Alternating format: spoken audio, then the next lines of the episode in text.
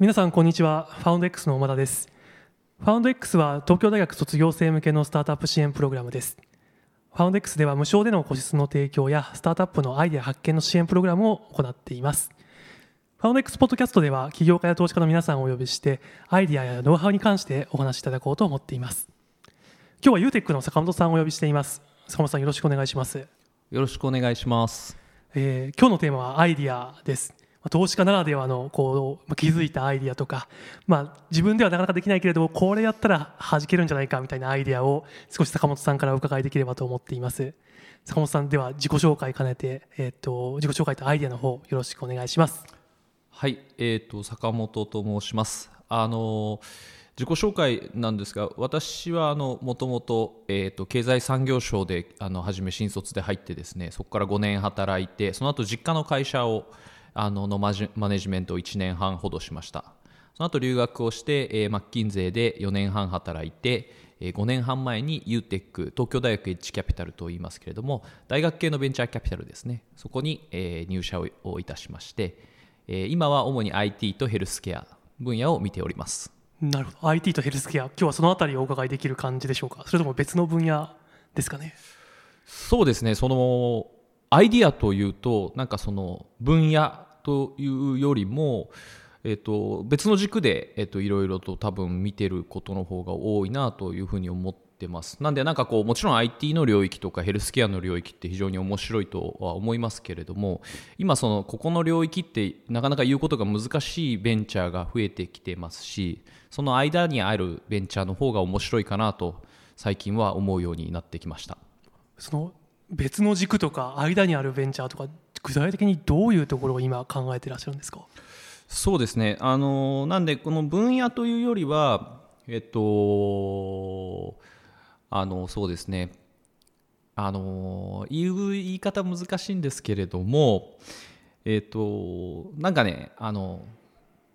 ベンチャーの領域、今あの、薬みたいな感じになってるかなと思ってて。薬ですか、はい、あの薬って10年前20年前ってブロックバスターと言われる薬がたくさんあってまあ高血圧とかあの糖尿病とか、まあ、非常にこう患者さんが多いあの疾患を相手にする薬っていうのが次々と作られましたと。ただなんかそれってもうある程度掘り尽くされてですね今ってオーファンと言われている、まあ、そのかなり限定的なあでもそのニーズが深いような薬っていうものがあの盛んに作られるようになってきててで、まあ、日本でベンチャーやるってなるとですねどうしてもその例えばそのインスタグラムとかグーグルとかその本当にマス向けに全部取りに行くっていうのってもう IT では結構考え尽くされてるんじゃないかなと思ってましてなんでそこのある意味領域をかなり絞ってでも意外とみんな気づいてなかったようなターゲットにするとあのすごく面白いかなというふうに最近は思ってます。なんでそこのフォーカスの仕方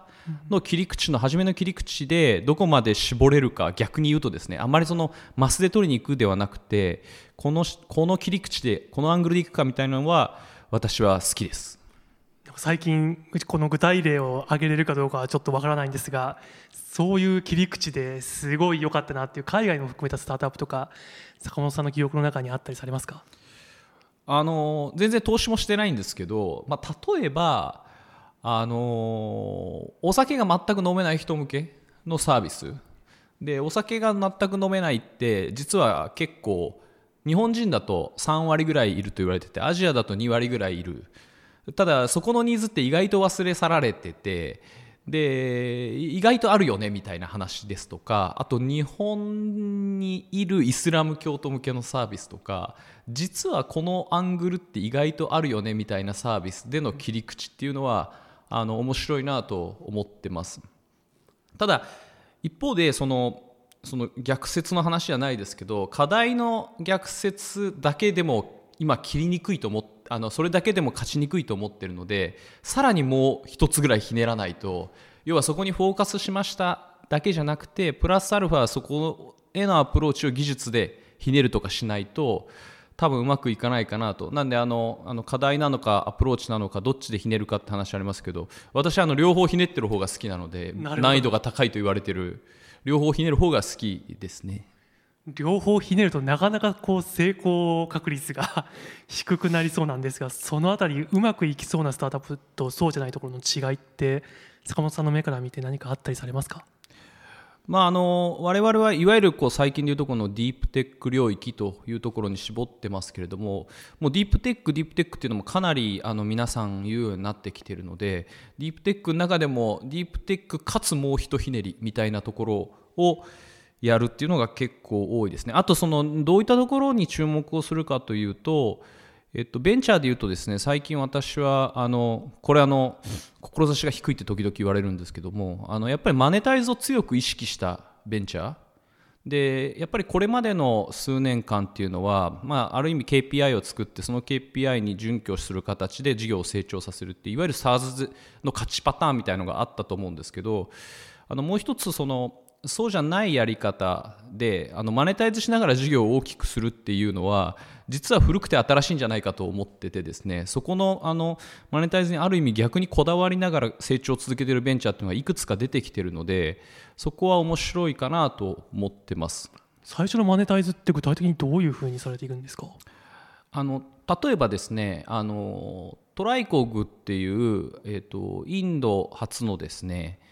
心電図 AI 解析の会社がありますと。で、えっと、ここの会社のが面白いなと思ったのは、えっと、AI のデータ AI でデータをたくさん食わせてアルゴリズム作ってっていうと初めどうしても投資フェーズがすごく強くてでお金をまあたくさんかけながらデータを集めてアルゴリズム作ってってっていう形になるんですけれどもここはですねあの新興国から始めているということと当初は AI のアルゴリズムじゃなくて遠隔から入ったんですね、うん、要は何をやってる会社かって言いますとあの遠隔で心電図を見ますということをやってるんですねで心電図から分かる病気って実は250ぐらいあるんですけれども心電図を読み解くのっていうのはそんなに簡単じゃないですと特に新興国のお医者さんと心電図よう分かりませんっていうお医者さんが結構いますとでこれを AI 解析とか遠隔でやるといいよねっていうのがもともとの開始ポイントですね。で、えっと、まずはインドから始めたんですけどまずは遠隔から始めてるんですね。なんで遠隔で、えっと、心電図の波形を見てお医者さんが見てそれをその遠くにいるお医者さん患者さんの目の前に座ってるお医者さんに教えてあげるっていうところから始めましたと。でもうこの時点つまり Day1 からそれってもうマネタイズできてるんですね、でそれを通じてデータをどんどん蓄積することによってアルゴリズムをどんどん、まあ、生成してそして、まあ、その人間が見る部分といわゆるソフトウェアを見る部分というものの比重をちょっとずつ変えていってで今はもうそのいわゆる AI のアルゴリズムがかなりの部分を見ることができるというところでこれは Day1 からあのマネタイズができててでかつそのデータに関しても買ってくるというよりは、まあ、あのマネタイズの過程で溜まっていくというモデル。でこれを新興国でやってるというモデルですね。逆に言うとこの新興国で設置されたモデルっていうのが実は先進国に行くかもしれないと。なんで逆輸入みたいな形で、まあ、ある意味データが自由な新興国かつ人口が多い新興国でこういうことをやってで先進国に持ってくるみたいなモデルっていうのが実はあり得るんじゃないかなという仮説を今持ってて特に AI みたいなデータを蓄積するという社会においてはそういうことは面白いんじゃないかなと一つ思ってます。なるほどじゃあ今の例で言うと技術はもちろん、まあ、ひねりがあってビジネスモデルにもひねりがあって開始する国にもひねりがあるみたいないろんな切り口でのひねりがあって一つの有望なスタートアップになっているという事例ですかね。そうですねなんでそこのまあでもまずはやっぱりどの領域を見に行くのかそこのこう限定のアングルの切り口の鋭さみたいなところは私はすごい好きですね。最近投資した会社で言うとあの先物事業者に向けた、まあ、あのツールを開発している会社があって先物って私あのフィンテックっていう領域非常によく見てるんですが先物って実は私先物関係のフィンテックって見たことなかったんですね。でただ先物ってものすごいマニアックな領域ですが実は非常に多くの会社が使っててですね。でマーケットの規模も実は非常に大きくて日本は世界第2位とか第3位と言われている先物マーケットがあったり、まあ、商社が非常に強かったりですね。っていうところがあるんですね。なんでこれって先物とかやってる人って人口としてはそんなにいないけれども実はマーケットとしてはかなり巨大であるとかそういう話はあの面白いなと思いますね。なるほどやっぱその founder の方が先物取引で何かずっと仕事されてたんですか？そのスタートアップは。そうですねやっぱりそこのアングルの深さとかってなるとどうしてもまあファン全員である必要はないと思いますけれどもそこの pain の深さを知ってるという意味で言うとそこの業界にまあどっぷりいた人っていう方があのいいかなと思ってます。そこの競争の少なさ逆に先物を知ってる人ってかつベンチャー企業を起こそうと思う人って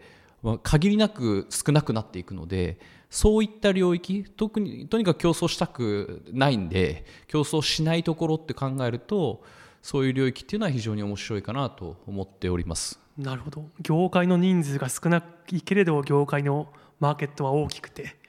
しかもその人がベンチャーマインド持ってればいけるかもしれないと。その通りですね。そう思ってます。最近でいうとあの ST という会社私投資を東京大学経済学部初のベンチャーで投資をさせていただきましたけどこれはあの不動産テックの会社でございましてあの不動産テックっていうとですね非常に多くがあの住宅系向けのサービス、まあ、ほとんど住宅系向けのサービス。これはあのデータが非常に取りやすいっていうところがあると思うんですけれどもなんですけど ST っていうのはオフィス不動産オフィス向けのあのサービスをやっててですねいわゆる事業者の方が新しいオフィスを探す際に見つけるためのツールとかっていうのを提供している会社です、まあ、東京って実はオフィス不動産でいうとマンハッタンの1.5倍とかロンドンの 2. 点何倍とかシンガポールの4倍とかあって世界で実は一番大きいオフィスマーケット都心5区かな？都心3区とか都心5区って言われてるとこだけでそれぐらいあるので、まあ、非常に巨大な不動産マーケットありますと。でこういうでかこれをやってる会社の社長はですねもともと三菱地所でまさにオフィス不動産やってた会社ですと。でここのアングルは結構面白いなと思っててあの私見たんですけど三菱地所ってあの新卒が最も辞めない会社らしいんですよね。そうなんですか？あのランキングが出ててですね、まあ、最も辞めないとあのやっぱりホワイト企業で、まあ、非常にいい会社なんで辞めにくいと。でやっぱ不動産のオフィスでですね総合職で入るような人ってなかなか辞めないのでなんでそういう人が起業をします。でかつ面白いアングルですっていうだけで、まあ、かなり競争というかですねやる人が少ないのでかつ pain の深さもよく分かってるのでそういうとこにあの入れると私はすごい面白いかなと思ってます。なんでちょっと変わった視点っていうのをあのかなり深掘りするというのがいいんじゃないかなと思ってます。なるほど。まあ、じゃあ変わった業界でベンチャーマインドを持ってる人がいたらぜひ相談に来てくださいみたいな。あ、そうですね。まあそれはあのそうですね。変わった業界の方がいいです。なるほどです。今回あのいろいろご準備いただいてきたということですが、他に何か喋りたいアイデアとかあればぜひお願いできますか？あのー、まあ最近は本当にディープテックの業界って特に、えーと、国をまたぐことが非常に多いなと思ってまして我々もその最近、えーと、ロボット関係で投資をしましたけれども、それはポーランドの技術を使って日本のマーケットに展開をするですとかあとイギリスの、まあ、ケンブリッジの技術を使って日本のメーカーとやるとかあの本当にこうテクノロジーの、まあ、そのものかもしれないですけど非常にボーダレスになってるなということを強く思いますと。なんであの、まあ、ディープテックって言われた時にですね本当に国の境とかっていうのが解けてきてるなというところを最近強く思うのであの一つの領域が面白いと思ったらもうこれはもう多分各国の当然技術全て調べてその上で今どこまでこの技術がいってるのかっていうのは、まあ、今簡単に調べられる時代なのでそういう観点で、えーとまあ、国とか関係なくですね一つの領域が面白いと思ったらあの調べると本当に一気に分かるので、まあ、そういう感じでやるとよりリッチな感じになるんじゃないかなというふうに思っています。逆に日本の起業家がそういうグローバルマインドを持つことに関してはどうでしょうか？坂本さん的にこうもっと持っていった方がグローバルに行った方がいいのかもしくは最初はニッチなマーケットで日本から始める方がいいのか、まあ、ケースバイケースだとは思いますけれど。でも私そのいわゆるテクノロジー系のスタートアップでグローバルマインド逆にその持ってない起業家に会ったことがないのであのもうそれは逆に所与としてあってまず日本マーケット固めて出ましょうっていうのはどっちかっていうと 2C のコンシューマー向けのサービスは非常にそのマインドが強いかなと思いますけれどもテクノロジー系の人たちはあのそこに対しての違和感は私は全くないですね逆に言うと。あのみんな初めから day one からみんなそういうことを言う感じがします、うん、 day one からグローバルで day one からマネタイズそうですね。やっぱそれぐらいの意識があった方があのまあ他とやっぱり同じことをやるとなかなか難しいと思うのでそれぐらいこう違う観点でやれるとあの面白いかなというふうに思ってます。この例えば5年とか10年を見た中でディープテックの業界がどう変わってきたかとか坂本さんのご意見や感想とかがあったら教えていただけますか？そうですね。あの私その5年半前に、えーと、UTEC に入ったんですが多分この、まあ、その時すでにあの UTEC はペプチドリームという上場企業があってそれは多分この10年間であの上場したベンチャー企業の中で一番高い時価総額今7000億くらいだと思いますけどなんですね。でそれが出たのがやっぱ2010年代前半前半でも13年とか14年だったと思うんですけどなんでそこからの今までのこの5年間っていうのは本当に大きく変わったのかなと思ってます。なんでその時価総額見てもですねやっぱり上位にはずらっとテクノロジー系のディープテックのスタートアップが並んでますしなんでその意味で言うとあの投資家の環境もですねスタートアップの環境も5年半前とはお金のつき方も全く比べ物にならないと思いますしなんでそこはあの非常に良くなってるんじゃないかなと思います。あとそのディープテックでいうと、えっと、技術をその技術を深く理解してる人じゃないとわからないというマインドということだけじゃなくてやっぱりその研究者の方と一緒に起業をするビジネスサイドに強い方先ほど申し上げた例えばその業界の pain に非常に詳しい方っていうのが、まあ、テクノロジー系のスタートアップを成功させる上には絶対に必要だなというのがあのだいぶだいぶ広がってきたのかなと思ってますんでその意味でもあの deep tech 系のスタートアップというのは、まあ、今後も非常に大きくなる可能性を秘めているなというふうには思ってます。ありがとうございます。そろそろ時間になりつつありますがもし最後に何かあれば。そうですね最後に。えっ、ー、とまああの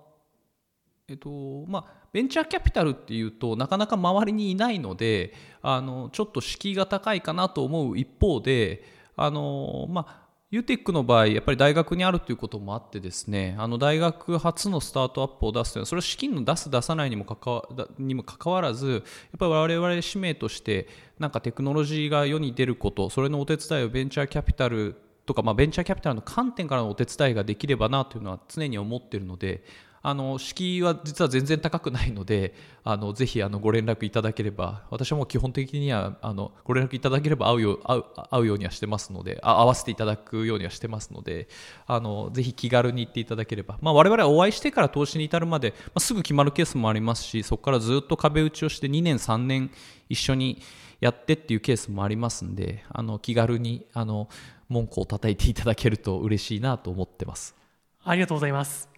では坂本さん今日は本当にありがとうございました。ありがとうございました。ではファウンド X ポッドキャスト今日はこれにて終了させていただきます。ご視聴ありがとうございます